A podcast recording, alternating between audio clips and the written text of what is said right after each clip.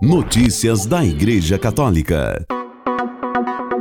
Segunda-feira, 19 de dezembro de 2022, hoje é dia de Beato Urbano V do centésimo Papa da Igreja Católica.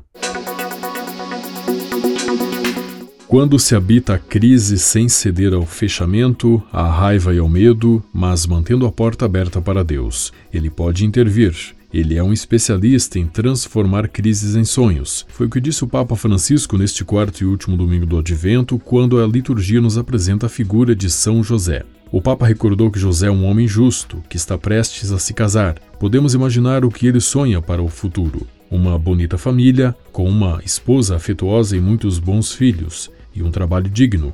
Sonhos simples e bons. De repente, porém, esses sonhos se rompem contra uma descoberta desconcertante. Maria, sua noiva, está esperando uma criança e essa criança não é dele. O que deve ter sentido José? Perplexidade, dor, desânimo, talvez até irritação e desilusão. O mundo desmorona sobre ele. E o que ele pode fazer? Francisco diz então que ele tem duas opções. A primeira é denunciar Maria e fazê-la pagar o preço por suposta infidelidade.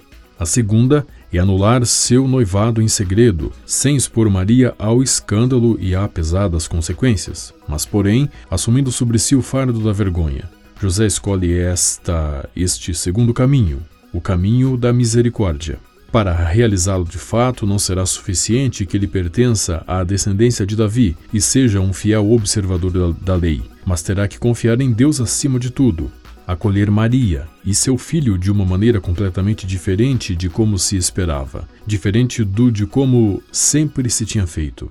Em outras palavras, José terá que renunciar às suas certezas tranquilizadoras, aos seus planos perfeitos, às suas legítimas expectativas e abrir-se a um futuro a ser descoberto. E diante de Deus, que interrompe os planos e pede confiança, José responde sim.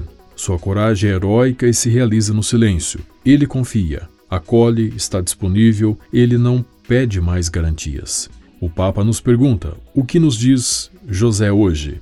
Também nós temos os nossos sonhos e talvez no Natal pensemos mais neles, falemos mais sobre eles juntos. Talvez lamentemos alguns sonhos quebrados e vemos que as melhores esperas são frequentemente confrontadas com situações inesperadas e desconcertantes. Quando isso ocorre, José nos mostra o caminho. Não devemos ceder a sentimentos negativos, como a raiva e fechamento. Esse é o caminho errado. Em vez disso, devemos acolher as surpresas da vida, também as crises, com atenção. Quando se está em crise, não se deve escolher apressadamente, segundo o instinto, mas como José, considerar todas as coisas e basear-nos no critério básico, a misericórdia de Deus. Quando se habita a crise, continua Francisco, sem ceder ao fechamento, à raiva e ao medo, mas mantendo a porta aberta para Deus, ele pode intervir. Ele é um especialista em transformar crises em sonhos. Sim, Deus abre as crises a perspectivas novas. Talvez não como esperamos, mas como ele sabe. Notícias da Igreja Católica.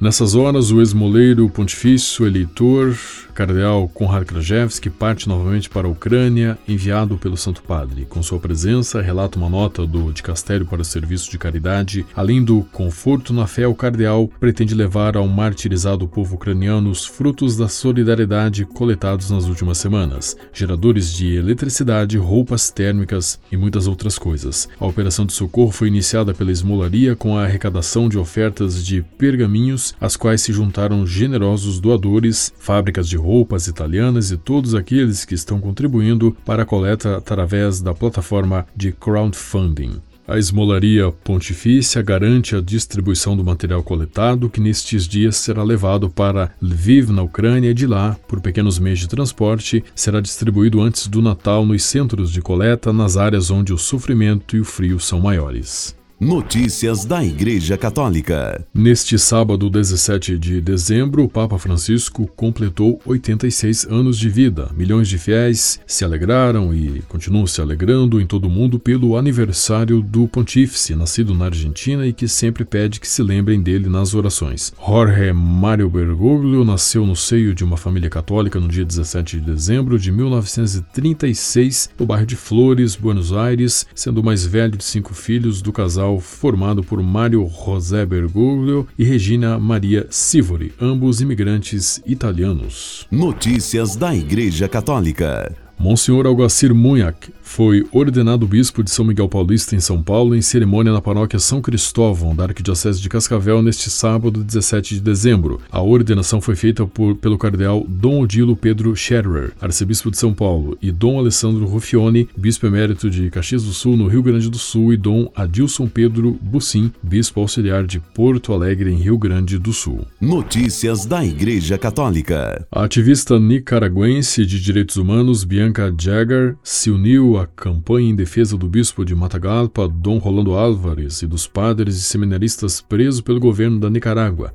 Jagger anunciou em 12 de dezembro que se juntaria à campanha Release Chains, cujo objetivo é tornar visível a situação dos presos políticos no mundo. Para isso, a campanha incentiva personalidades internacionais a apadrinhar um desses presos para divulgar seus casos. Hoje eu me junto à campanha Release Chains, apadrinho um preso político do mundo, Levanto minha voz pelo bispo Rolando Álvares e pelos nove sacerdotes e dois seminaristas presos na Nicarágua pela ditadura de Ortega Murillo que declararam guerra à Igreja Católica, disse ela em sua conta no Twitter.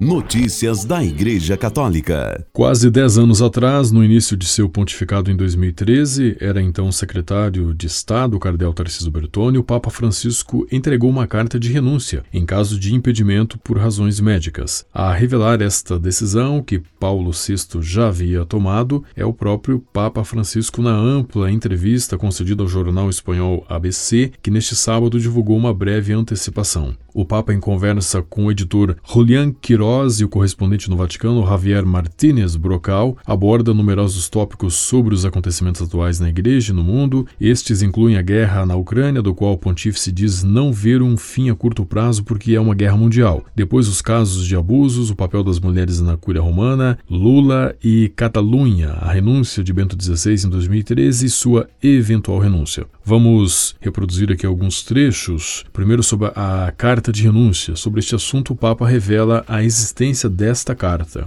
Eu já assinei a minha renúncia. Foi quando o Tarcísio Bertoni era secretário de Estado. Assinei a renúncia e lhe disse: em caso de impedimento médico ou o que quer que seja, aqui está a minha renúncia. O senhor a tem. Não sei a quem Bertoni deu, mas eu dei a ele quando ele era secretário de Estado. O senhor quer que isto seja conhecido? perguntam os dois entrevistadores. É por isso que eu estou lhes dizendo, responde Francisco. Lembrando que Paulo VI também deixou sua demissão por escrito no caso de um impedimento e que provavelmente Pio XII também o tenha feito. Esta é a primeira vez que digo isto, acrescenta o pontífice. Agora talvez alguém vá e pergunte a Bertone: dê-me esta carta. Certamente ele o terá dado ao novo secretário de Estado. Eu entreguei a ele enquanto secretário de Estado.